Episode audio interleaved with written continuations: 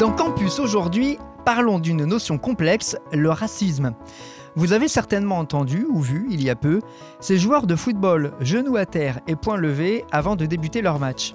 Il s'agissait de joueurs de toutes nationalités et de toutes origines défendant les couleurs du club français de Paris et du club turc d'Istanbul. Pourquoi ce geste? Eh bien parce que la veille, alors qu'il jouait au football, un des arbitres aurait eu des propos racistes envers l'entraîneur adjoint de l'une des équipes.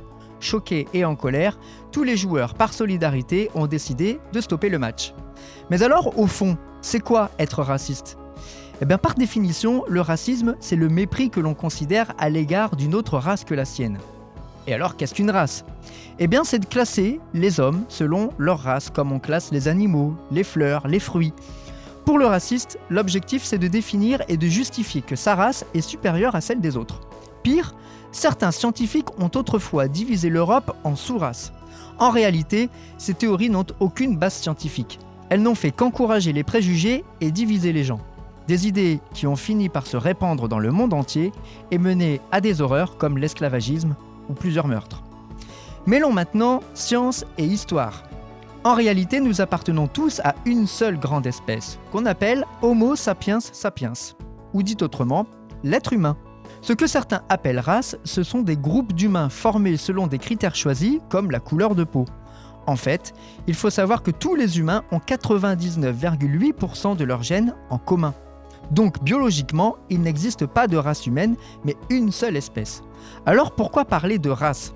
Eh bien parce que les personnes racistes souhaitent classer les humains en fonction de leur apparence pour justifier leur soi-disant supériorité.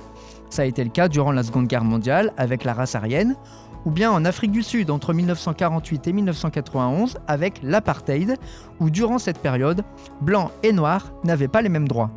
Tout au long de l'histoire, il y a toujours eu des gens pour utiliser cette idée non scientifique de race pour rejeter ceux qui ne leur ressemblent pas.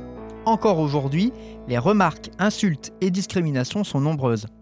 Heureusement, une grande majorité lutte contre ces idées et met en place des actions pour les combattre, comme ces sportifs qui vont donc désormais au-delà de la condamnation.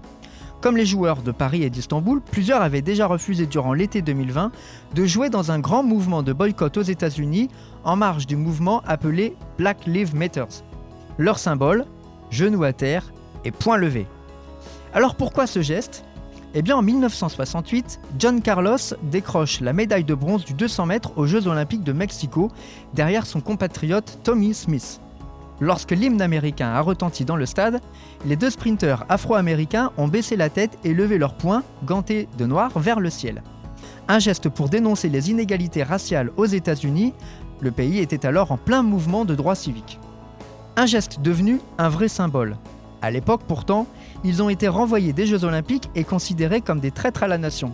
Mais au fil des années, leur image a évolué pour devenir de vrais héros.